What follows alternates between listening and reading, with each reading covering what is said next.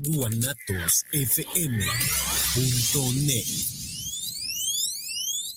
Los comentarios vertidos en este medio de comunicación son de exclusiva responsabilidad de quienes las emiten y no representan necesariamente el pensamiento ni la línea de guanatosfm.net. Semillas JS presenta su programa Luz y Suelo, en donde hablaremos de temas relacionados con el campo y la ciudad. Comenzamos.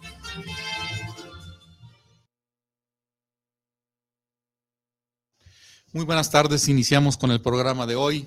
Como siempre, todos los martes que aquí nos estamos a la misma hora. Eh, hoy estaremos presentando un trabajo que es la diversidad de lo que viene siendo los tomatillos o el género oficialis. Es bien importante señalar que eh, los recursos genéticos que tenemos en nuestro país son diversos y ahora que hablaremos de este de esta especie o de este género, pues vamos a estar hablando de algo mucho, muy importante, eh, lo cual en la agricultura eh, pues prácticamente es un eslabón más de la cadena alimenticia, más para nuestro país. Ahorita que lo mencionemos en el trabajo, vamos a ver cómo, cómo este, es importante. Antes de iniciar el programa, quiero mandarle un saludo a todos los que cumplen años y están en su núcleo familiar festejando alguna, alguna, alguna bienvenida o algo. De todos, un abrazo y todos y que la pasen de lo mejor. Bueno, este, la, la diversidad la diversidad en las, especies es una de las características de mayor importancia y relevancia en el mundo. Sabemos nosotros que todo lo que es el recurso genético que, que encontramos y tenemos nosotros en cada uno de los países, pues es la riqueza del país. Y vamos a hablar de, de, lo que es el tomatillo, el tomatillo de casco el tomate de cáscara. Sin embargo, quiero antes de hablar de lleno a lo que es, lo que es un, cultivo en especial, quiero señalar la importancia que tiene la riqueza natural. Eh, América, pues sabemos nosotros que está dividida en lo que es América del Norte, lo que es América Central y América del Sur. Sin embargo, pues está compuesta por, por muchos países y sobre todo más en la parte del cono sur, en donde encontramos más de esa serie de, países que geográficamente pues los ubicamos pero que nuestro país ocupa el tercer lugar de, biodiversidad, tanto en animales, especies animales como vegetales, superado solamente por Brasil, que Brasil pues, es un país mucho, muy amplio, cuatro veces aproximadamente México de la superficie, superficie mexicana, lo que confiere que sea una gran diversidad de plantas y animales. El segundo lugar lo tiene Colombia, un país también extenso, un país muy diverso, y el tercer lugar lo tenemos nosotros como México, eh, que tenemos este, esa, gran diversidad. Y en el mundo, de todos los países de más de 160 países en el mundo, tenemos nosotros el quinto lugar en, biodiversidad, tanto animal como vegetal. Nomás para que se den una idea de la riqueza que tenemos de este, en México de nuestros recursos naturales. Es una, somos un país megadiverso, un país muy rico, un país naturalmente privilegiado y que no hemos podido, no hemos este, tenido esa posibilidad económica para hacerlo por muchas razones que difícilmente puede uno este, señalarlos por tantas tantas que hay para ello. Sin embargo, quiero señalar que este, ahora que vamos a hablar o se va a hablar del tomatillo, este, quiero señalar los antecedentes de esta planta. Es, un, es originaria de México porque aquí encontramos la mayor diversidad de ella. Ahorita señalamos cuántas especies hay en el mundo y cuántas están en México. Eh, los primeros vestigios del tomatillo domesticado eh, proceden de Sajapilco, es una aldea de la cuenca de México, el Estado de México, aproximadamente 7000 años hace de que encontraron esos vestigios ya de tomate cultivado. O sea, tiene 7000 años que tiene ya cultivándose y cuántos miles de años de manera silvestre que había permanecido de una manera natural. Como pueden ver, esta es una información de, publicada en el 2010 en, de una revista de arqueología en la cual manejan esa información. En el caso de los... Mm, de lo que es el, aspecto de importancia nacional, lo que es el, el género Physalis o lo que los, son los tomatillos, los tomatillos silvestres, pues pero es una, una proviene de la familia o es de la familia de las solanáceas y tiene este, alrededor de, de, de 90 especies en el mundo. Y de estas 90 especies en el mundo, pues prácticamente el 80% corresponde a las especies que están en México, que son alrededor del 71, por, de 71 especies. Esta diversidad, este, estas, eh, mm,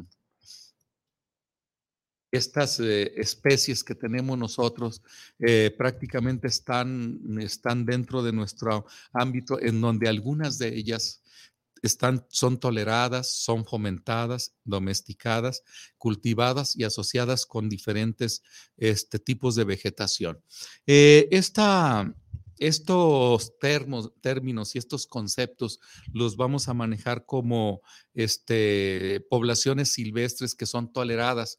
Eh, eh, cuando nosotros sembramos nuestras parcelas y permitimos que el tomatillo se desarrolle entre nuestro cultivo y no lo arrancamos, a ese concepto nosotros le llamamos tolerado. Lo dejamos, somos tolerantes con esa planta que nace de forma natural, pero que al mismo tiempo la dejamos que comparta con eh, nuestro cultivo y se desarrolle y fructifique. Todo con el fin de aprovechar esos frutos para cosecharlos y consumirlos. Eso se le llama tolerancia. Fomentadas, las fomentamos. Claro que las fomentamos. Yo recuerdo que en nuestra parcela de allá cuando yo tenía unos seis años que ya iba a ayudar a, mis padres a, sembrar, a trabajar ya como cualquier adulto, este, eh, se presentaban, eh, andábamos limpiando con el asadón, con la rosadera, este, quitando la maleza y nos decía, miren, estas plantas no se arrancan. Estas plantas son de tomatillo, son tomate de cáscara, hay que dejarlas. Arrancábamos todas las demás plantas, malezas y dejábamos eso. Eso se le llama fomentar esta especie dentro del cultivo. E incluso hasta cosechábamos unos frutos, otros los dejábamos tirados para que volvieran a soltar semilla y tener plantas para el siguiente ciclo. Domesticadas, sí, también se han domesticado esos eh, materiales que han sido de recolección y que los empezamos a cultivar y los empezamos a someter a un paquete tecnológico, pues entonces eso se le llama este, eh, domesticar. Y, así es como se van manejando.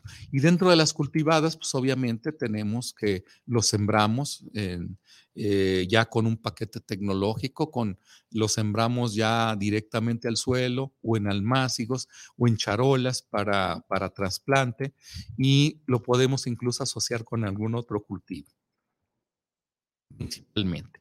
Este, esa, esa es la, la, forma de trabajar. Se reportan de, de, esas 71 especies que tenemos nosotros en, en México, este, se reportan 19 especies que son utilizadas, que son utilizadas para, eh, por el hombre para consumo o para alguna utilidad, como es, tenemos una Physalis alcaquengi, alcaquengi. Ah, esa alcaquengi es una especie de tomate que es de color rojo, su cáscara, su cubierta, su cal, sus cáliz, es un cáliz, una bolsita, lo que cubre al, tomatillo, esa, esa parte cáscara que nosotros conocemos, de ahí del tomate de cáscara, esa cáscara es de color rojo intenso, haciendo que esta planta sea ornamental y la consideremos como ornamental. Tenemos lo que es la grisia, tenemos lo que es la peruviana, tenemos lo que es la isocarpa o filadélfica, que son muy utilizadas.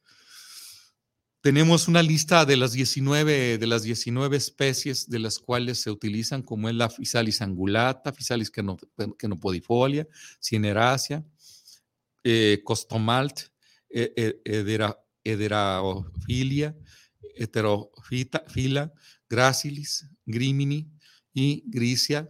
Y tenemos otras más que son la isocarpa, la gascai, eh, la este, nicandroides, orizabae, pubescens, eh, virginiana. Entonces, como pueden ver, es una gran diversidad de, especies que son utilizadas.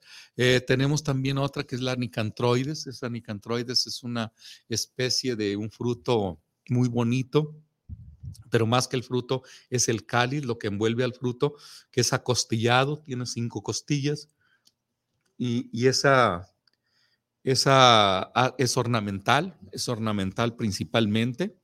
Eh, hay otras que son como la eh, Physalis, este, este, eh, que se utiliza mucho para lo que viene siendo la eh, pruinosa, se llama Physalis pruinosa, que se utiliza mucho para eh, como barreras para los cultivos. Es una planta que tiene mucha pubescencia y pegajosa que se utiliza y la atrapa a las plagas.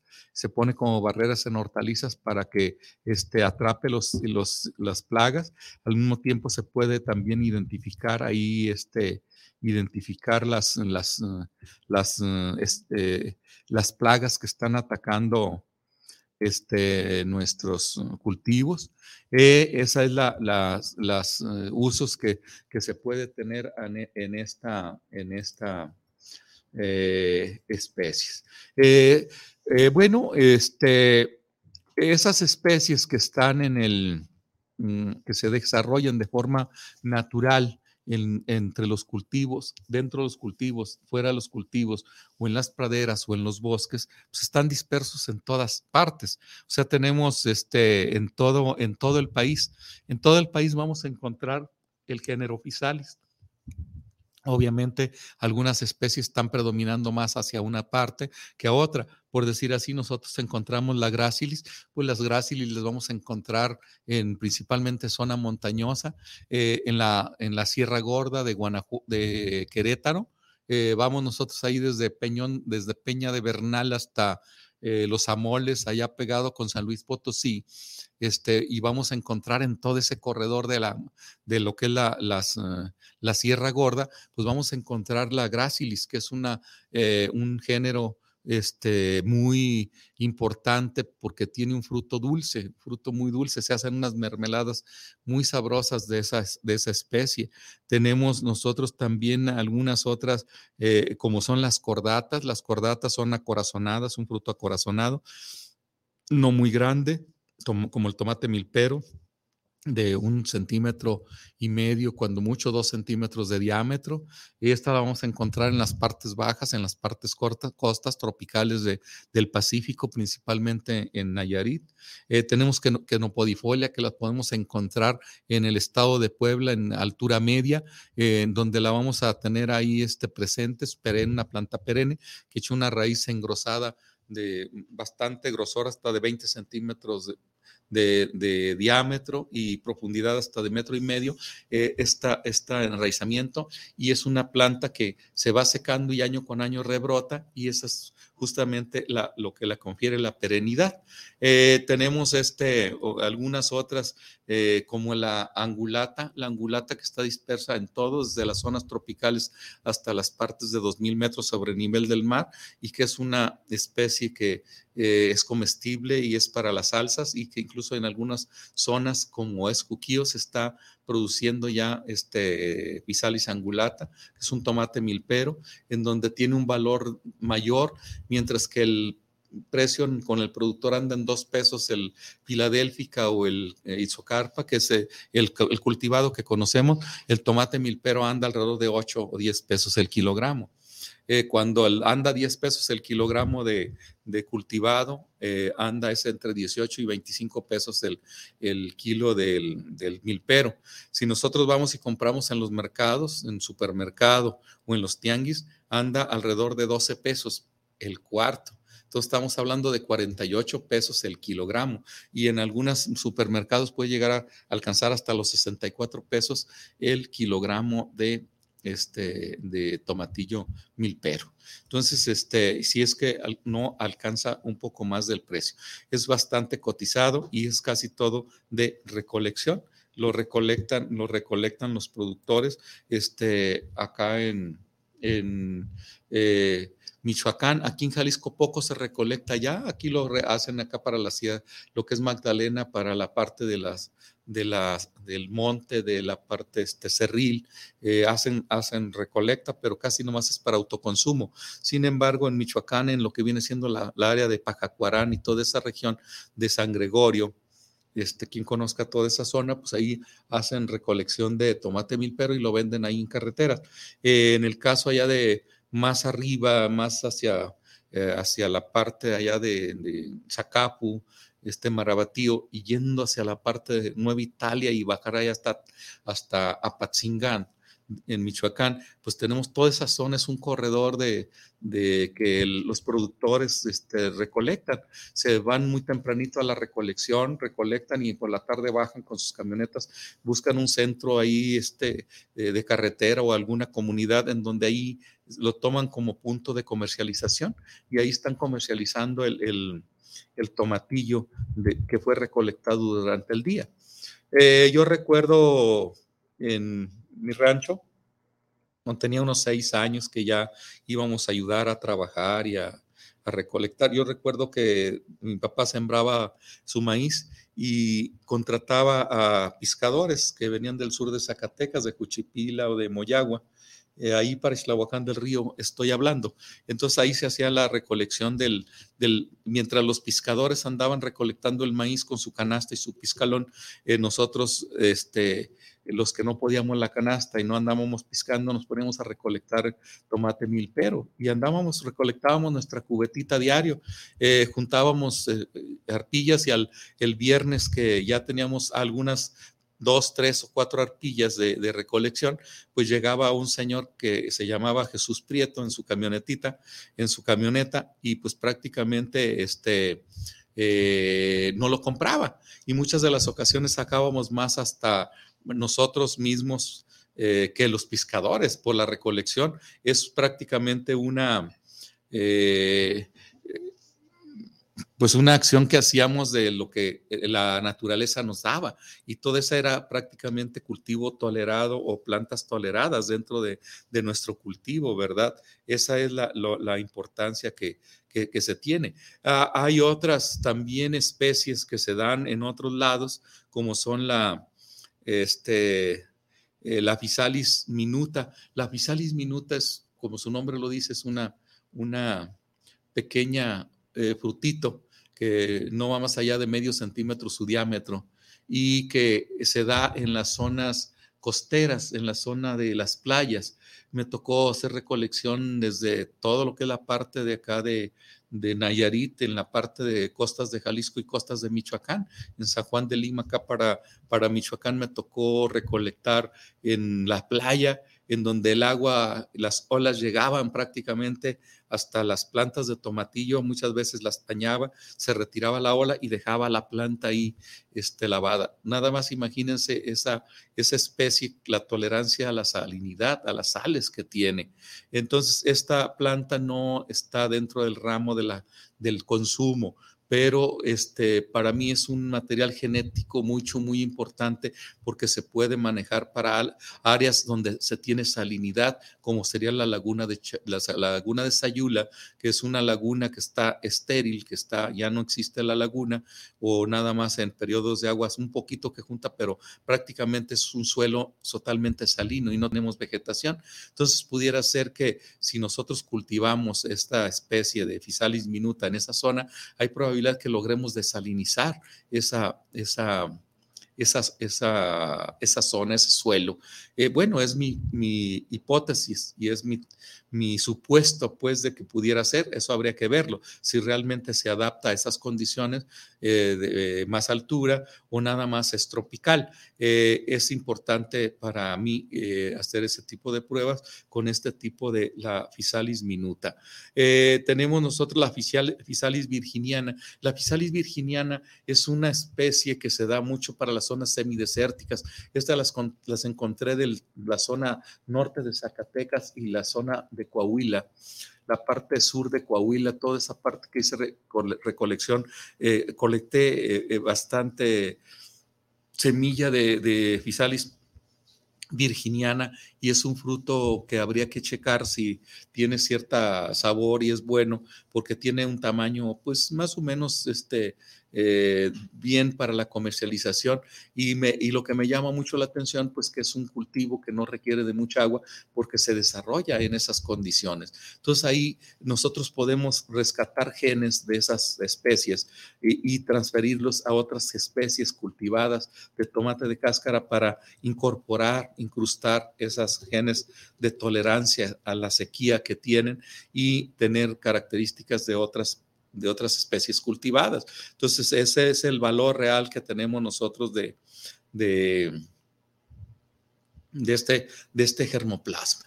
Eh, tenemos nosotros una, una, variedad que es unos eh, materiales que se llama Physalis, Physalis pubescens.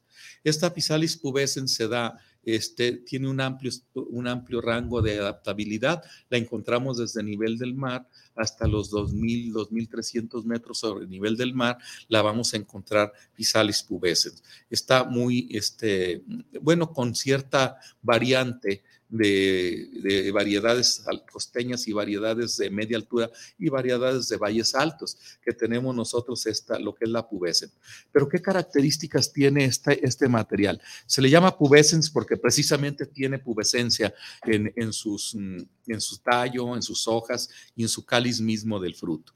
Pero tiene una peculiaridad que es una salsa que sale de, de, tomate del, del que es una agridulce, o sea, tiene un sabor dulzón en la salsa y, se, y sale con el picor de los chiles y la salsa del, del pubescens, es una delicia para consumir unos tacos de salsa de pubescens este, con unos taquitos, realmente es algo así que pues este, no se olvida ese platillo, de esa, de esa salsa que se tiene. Sabemos nosotros que el éxito de unos los que venden tacos, son sus salsas, que son las que hacen que le dé el sabor a esa, a esa, a esa, platillo, ¿no?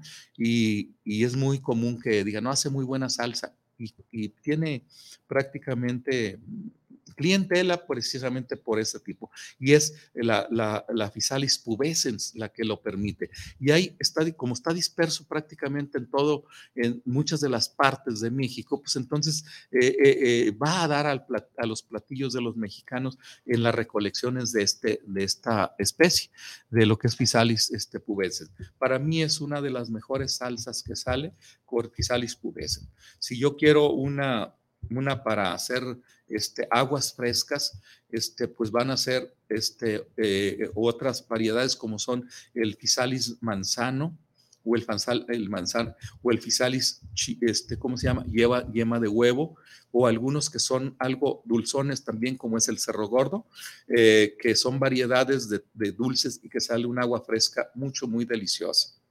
Y, y la ventaja que tiene pues que es diurética. Eh, eh, toda la bebida de lo que son los, los tomates. Yo cuando hacía las recolectas de estos, recolectaba, extraía la semilla y, el, el, jugo, la placenta o el macerado de todo eso, lo aprovechaba para hacer un agua fresca, mucho, muy deliciosa. Este, se tiene información de todos los, o todo lo que se puede hacer con, con Fisalis. En el 2011 hicimos una, la feria, la feria, la primera feria de, tomate de cáscara. La hicimos en el municipio de Cuquío por ser uno de los municipios de antaño productores de, de tomatillo, tomate, de tomate de cáscara y afortunadamente tuvimos un presidente municipal en esa época que, que se pues facilitó, dio, las, dio todas las facilidades para que se llevara a cabo esta, esta eh, eh, feria y pues un saludo a, este Cornelio González, que eh, fue presidente municipal en, esa época, creo que volvió a ser presidente municipal posteriormente, y este, pues bueno, agradecemos toda su participación para que se haya llevado a cabo este evento, por cierto, muy productivo, muy fructífero, precisamente porque se dio a conocer los usos principalmente, ahí se, en esa, en esta feria eh, que se hizo, pues ahí se, se degustaron lo que viene siendo las salsas, diferentes tipos de salsas, eh, se presentaron lo que es este eh, capirotada de tomatillo, sé cómo dice capirotada, sí, cómo se utilizaba y alternado entre, entre lo que era el bolillo, el virote, como lo quieran llamar, eh, en, la, en la capirotada, se presentaban lo que viene siendo enchiladas, este pozole, eh, todo, todo, todo llevaba como ingrediente el tomatillo, aguas frescas, un agua de, un agua de limón con, limón con, con, tomatillo de cáscara es muy bueno, un agua de limón con, con piña es muy bueno, con pepino ya ni se diga. O sea, hacer las combinaciones e incluso hasta solo el tomatillo puede ser un agua mucho, muy sabrosa, mucho, muy buena. Si licor, licor de, de, tomate, eh, tomate de cáscara, este mermelada de tomate de cáscara. Un saludo a don Candelario López Ledesma de Islahuacán del Río, que tiene su asociación Jalixa, en donde ha sido uno de los que este, ha trabajado mucho con sus, con sus mm, tomates para hacer sus mermeladas, para hacer sus salsas y todo, eh, sus mm, licores. Eh, que también estuvo presente ahí en la, en la feria que hicimos y que ha, ha estado trabajando. No es fácil, entrar a los mercados con estos productos precisamente porque hay que hacer mucha difusión y mucha promoción y mucho ajustes a los protocolos para la, elaboración de todos estos productos porque se requiere de mucho trabajo eh, previo a lo que es la comercialización. Y este, pues eh, esto, todo eso es, es, muy importante eh, señalarlo este, en lo que es este, los usos de los, de los mm, tomates. Incluso este, hay una hay un champú, champú, eh, se elaboró un champú de tomate eh, de cáscara. Este, ese se, supone que previene la caída de pelo. Este, yo lo estuve promoviendo un tiempo y me decía una señora, dice, ¿y cómo se pone a promover usted si mi pelo tiene? Le dije, bueno, lo descubrí tarde, pero ya lo, lo, poco cabello que tengo lo he conservado gracias al champú de tomate de cáscara. y ahí este, pues este es una de las eh, eh, cosas que pues uno causa a veces risa, pero que en, un momento dado es una utilidad que se tiene como un champú de, de, de, este, de, esta sábila, como un champú de, de romero, como un champú de cualquiera, como cualquier champú puede ser y es de, es, eh, cumple alguna función al respecto. Entonces, en ese sentido, pues uno viendo cómo todos los usos que tiene este, lo que es el tomatillo el tomatillo de, cáscara y sus bondades. Y pues este, eh, hablamos de que tenemos 71 especies, pero ¿cuántas variedades no tenemos nosotros? Entonces, en ese sentido, pues sí, sí, sí es importante, sí es importante este, eh, manejarlo. Esta, mm, esta, esta situación eh, de lo que es el cultivo de, de, o las especies este, que están eh, de esta manera por su clasificación de, usos. Tenemos ornamentales, tenemos este, medicinales, porque también en el caso de las medicinas eh, es medicinal porque, porque tiene mucho, eh, mucho esta información ancestral. Sabemos nosotros que la medicina siempre ha existido, pero ha sido de una manera este, tradicional, eh, como es a través de las plantas las que nos eh, llevan a cabo lo que viene siendo el cómo curar.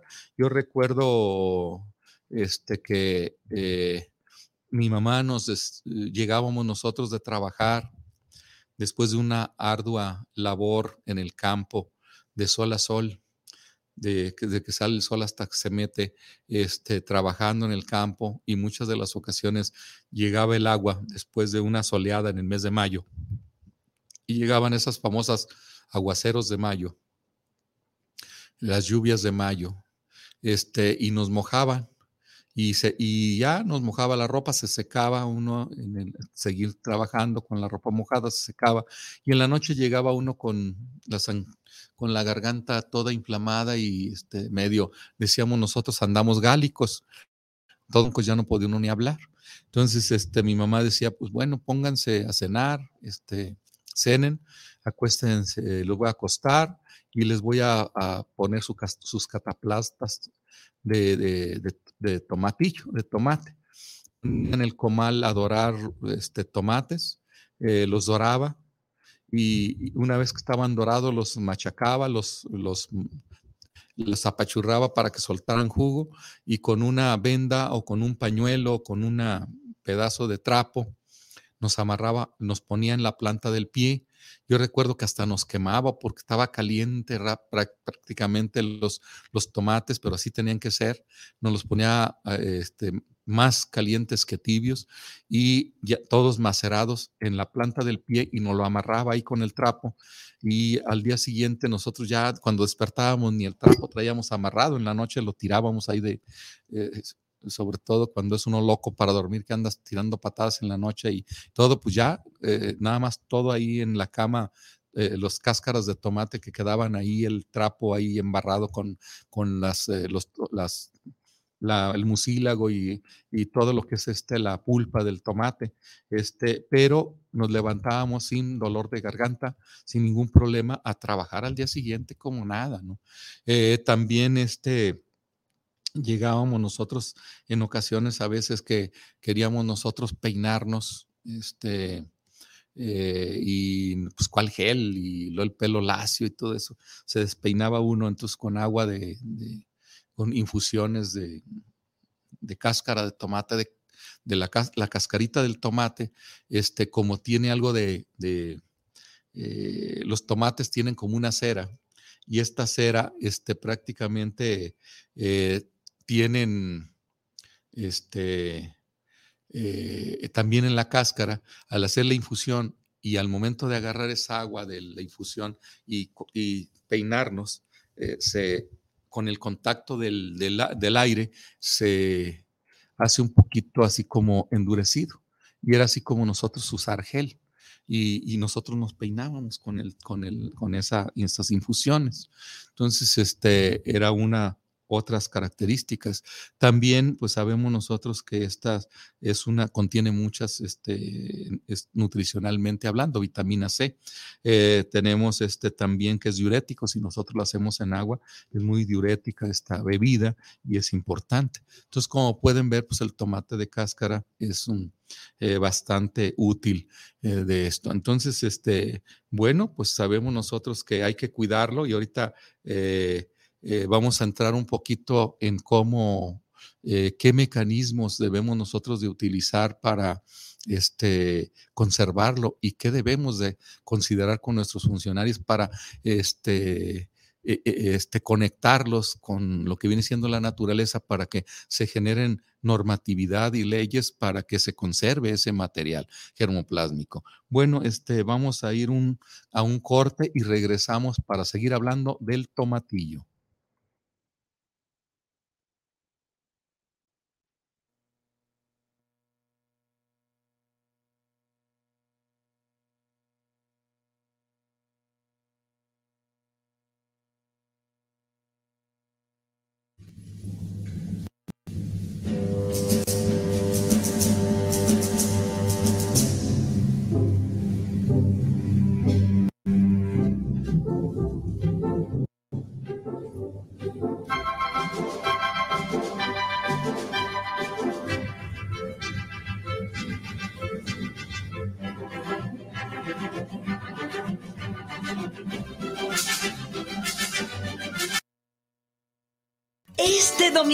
En la hora nacional, hablaremos del Día del Trabajo.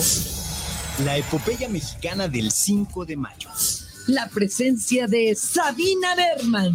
Y en la música, las voces de la ópera espontánea.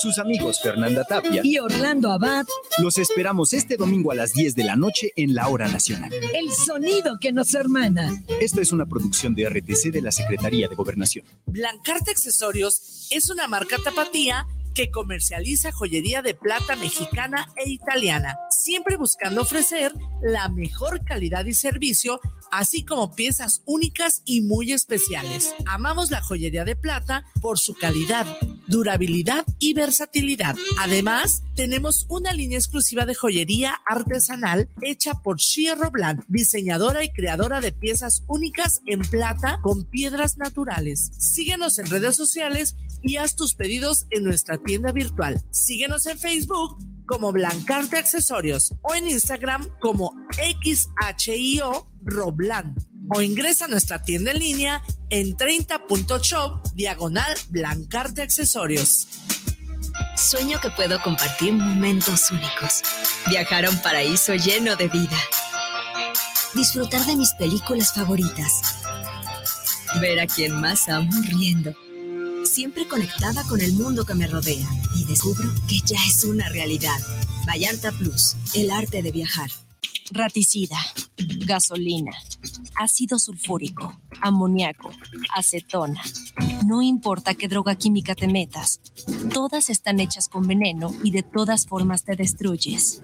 La sangre de las drogas nos mancha a todos. Mejor métete esto en la cabeza. Si te drogas, te dañas. Si necesitas ayuda, llama a la línea de la vida. 800-911-2000. Para vivir feliz, no necesitas meterte nada. Thank you.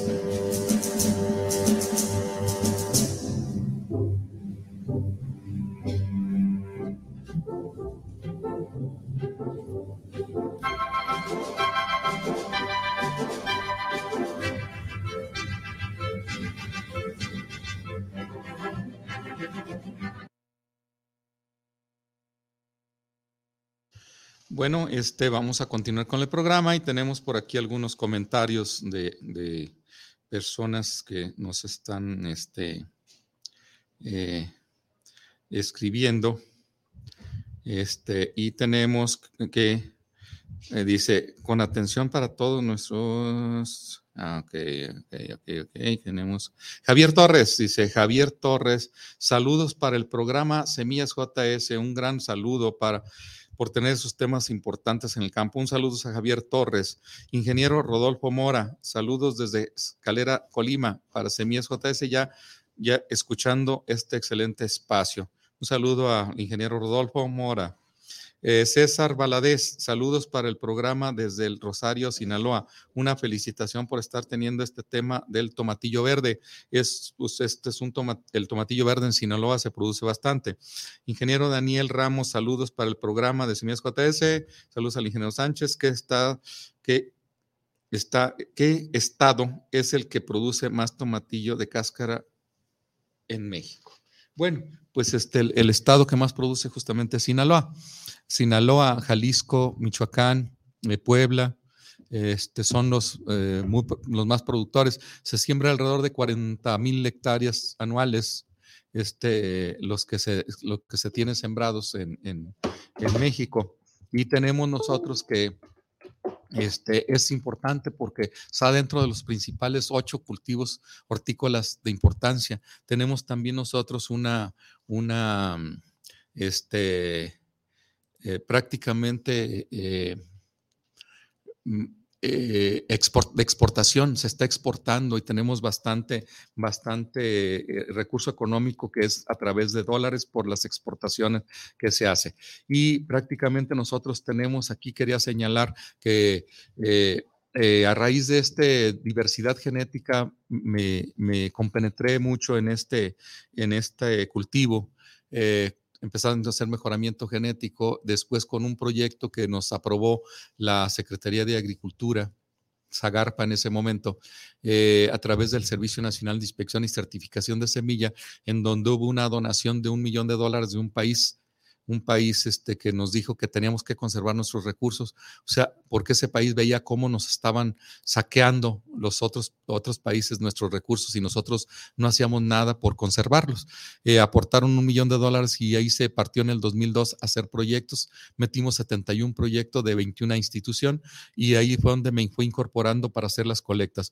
Me tocó toda la región occidente de México, que son Nayarit, Jalisco, Michoacán, Colima, Aguascalientes, eh, los que hice la recolección en los primeros tres años. Después, los siguientes años fue recolectar en todo México y ahí fue donde me di cuenta de todos los recursos genéticos que hay en nuestro país. Sin embargo, quiero señalarles que eh, eh, desafortunadamente va desapareciendo esta, estos, este, estas plantas por el uso de hacer el monocultivo, o sea, cultivar un solo, uno solo, como es el solo el maíz, como es solo el frijol y algunos otros cultivos de una sorgo y se se va eliminando a través de los herbicidas, se va eliminando estos cultivos que de una manera u otra los tolerábamos, los fomentábamos y hasta los cultivábamos.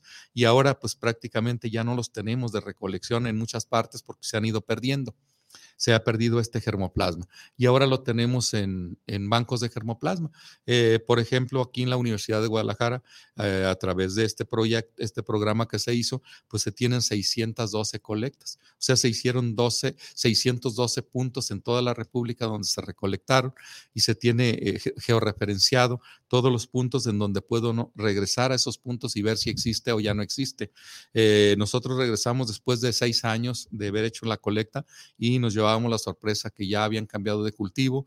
Eh, si no habían cambiado de cultivo, pues ya habían aplicado herbicidas en los callejones, en los caminos, en donde ahí existían algunas de las plantas tratando de sobrevivir y que poco a poco las vamos eliminando. Entonces, este recurso solamente lo tenemos en conservación éxito, en bancos de germoplasma, en donde ahí los, tenemos, los tenemos nosotros. Prácticamente ahí los, los tenemos guardados este, eh, eh, en este sentido. Y ahora, este, pues eh, eh, tenemos nosotros este, que, que cuidarlo. Es nuestra responsabilidad cuidar este recurso natural. Desafortunadamente, pues muchas de las ocasiones nuestros gobernantes no pues tienen prioridades, andan con otro tipo de problemas mucho aparente más fuertes o a, corto plazo. Y esto de los recursos naturales, pues es a largo plazo al que los vamos a perder y debemos de cuidarlos.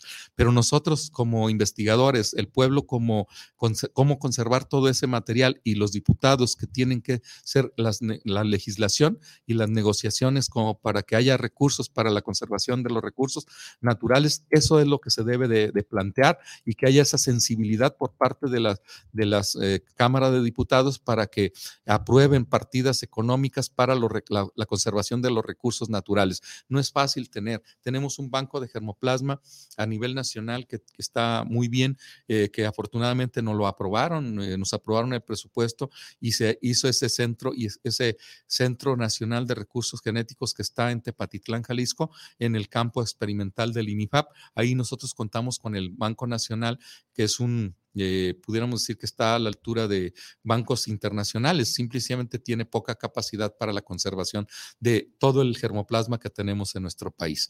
Prácticamente nos hace falta mucho más, pero bueno, por algo se empieza. Tenemos otros bancos de germoplasma ubicados en la Universidad Autónoma Agraria Antonio Narro, en la Universidad Chapingo y en la Universidad de Guadalajara, en donde contamos con bancos de germoplasma con poca capacidad, pero que tenemos por lo menos algunas especies de importancia económica para conservarlos a largo plazo.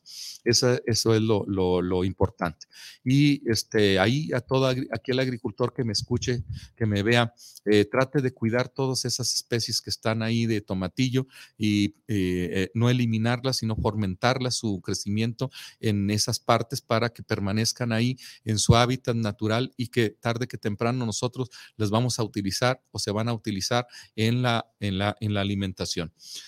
algunas características en particular, dice que algunos mm, este, curiosidades que se tienen, obviamente aquí nos dice que se hacen salsas, bebidas, mermeladas, botanas, champú, este, tenemos, se usan en, infusiones del cáliz, así, para hacer este, esto sí es una curiosidad, dice infusiones de cáscara de, cáliz, este, se utiliza esa infusión para amasar la, masa, para hacer los tamales, para mejorar su consistencia esponjosa.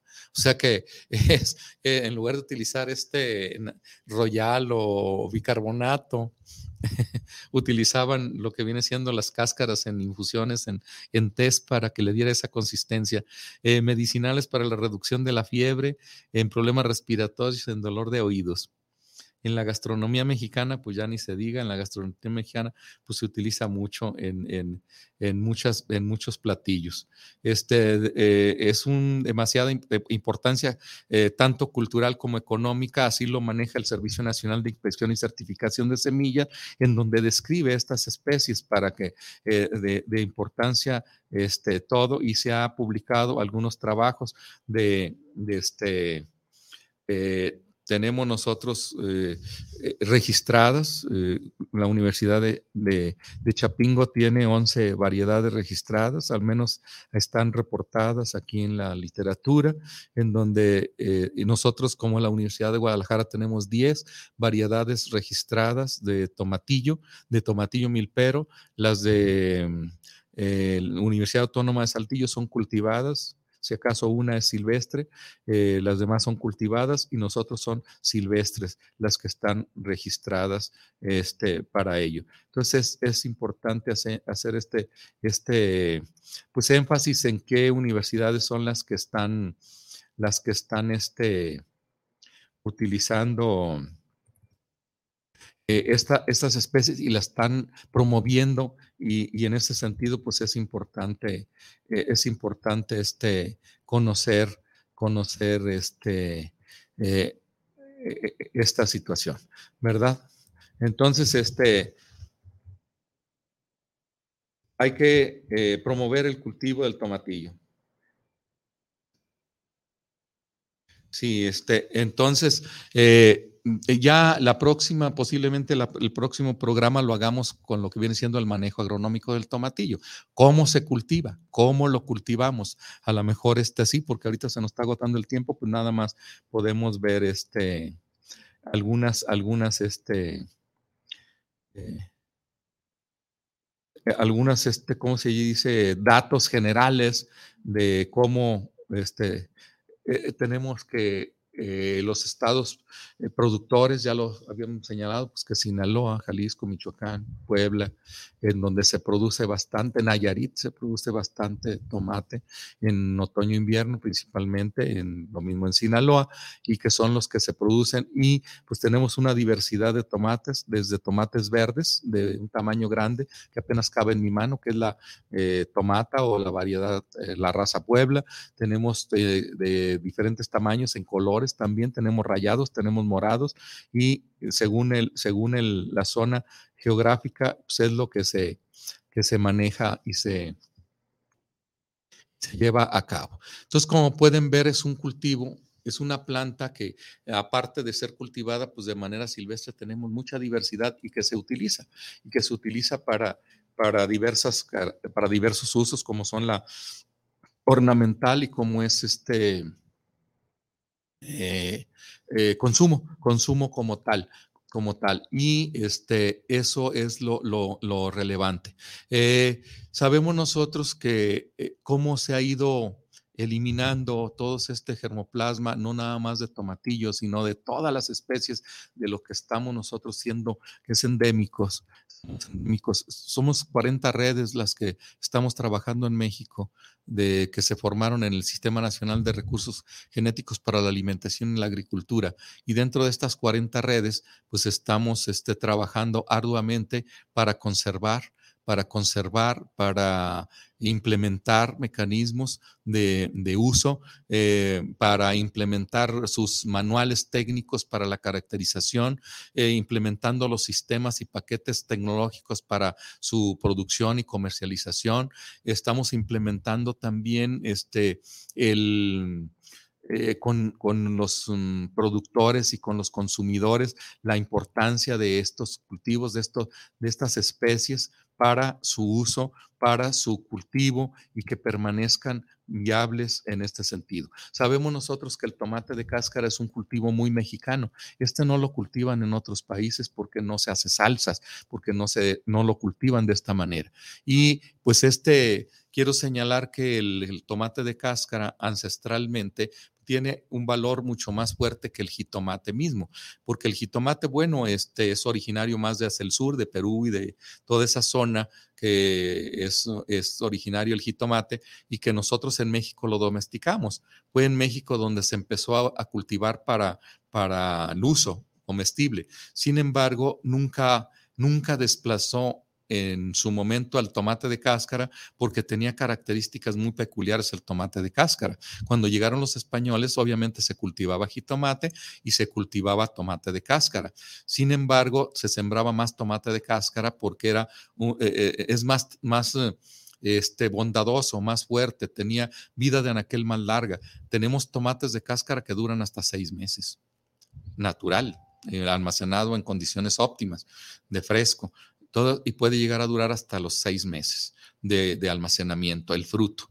Entonces, como pueden ver, si nosotros nos vamos a 500 años atrás de cuando llegan los españoles, pues obviamente no había refrigeradores, no teníamos dónde conservar los frutos y obviamente el jitomate, como era más fácil de echarse a perder, pues ese lo cultivaban y lo consumían, mientras que el tomate de cáscara, lo, con su larga vida de anaquel, pues lo conservaban y lo tenían. Ahora otra cosa, yo recuerdo que fui a la Sierra Huichola en el año 2001 y, y por ahí estuve platicando con el gobernador y los presidentes, así como se manejan en, su, en sus mm, jerarquías este, políticas.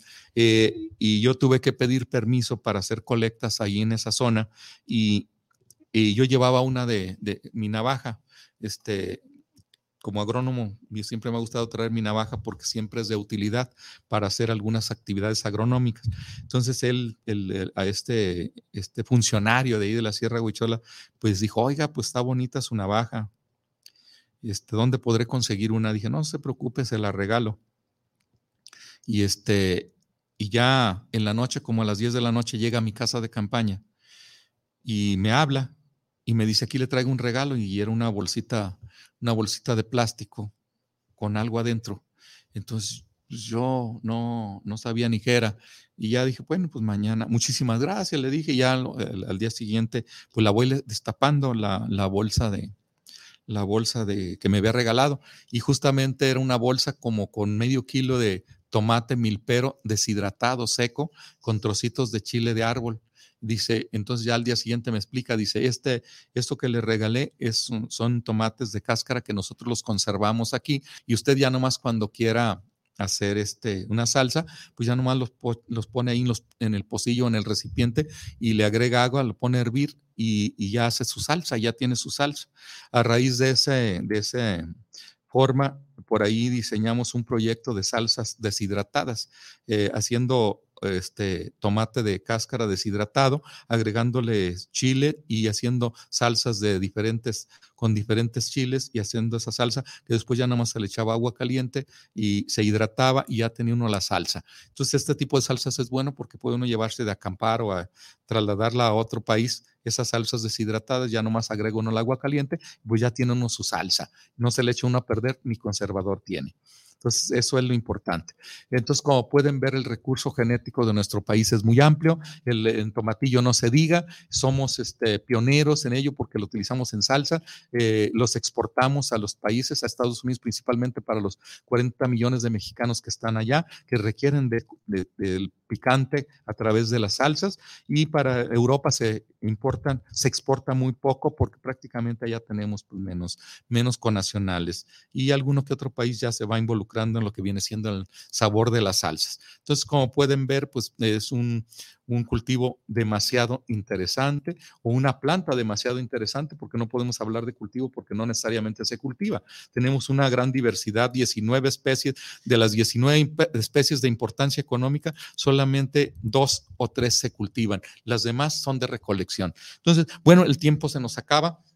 Vamos a ver si alguien nos mandó por ahí un algo de alguna eh, eh, dice, eh, dice José Luis Martín, saludos para el programa desde, desde la colonia americana. Saludos por este gran espacio.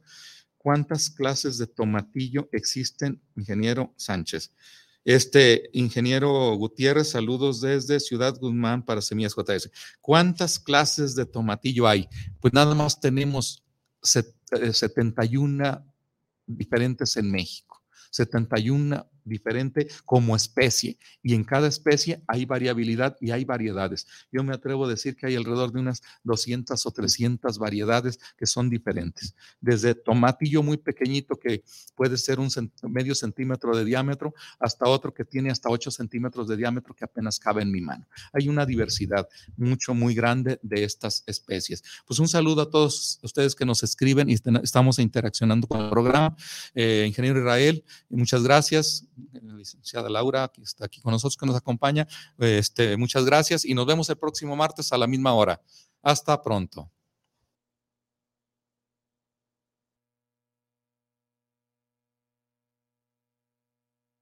Este fue, su, programa, Luz y Suelo, donde usted aprendió lo mejor de lo que ocurre en el campo y la ciudad. Los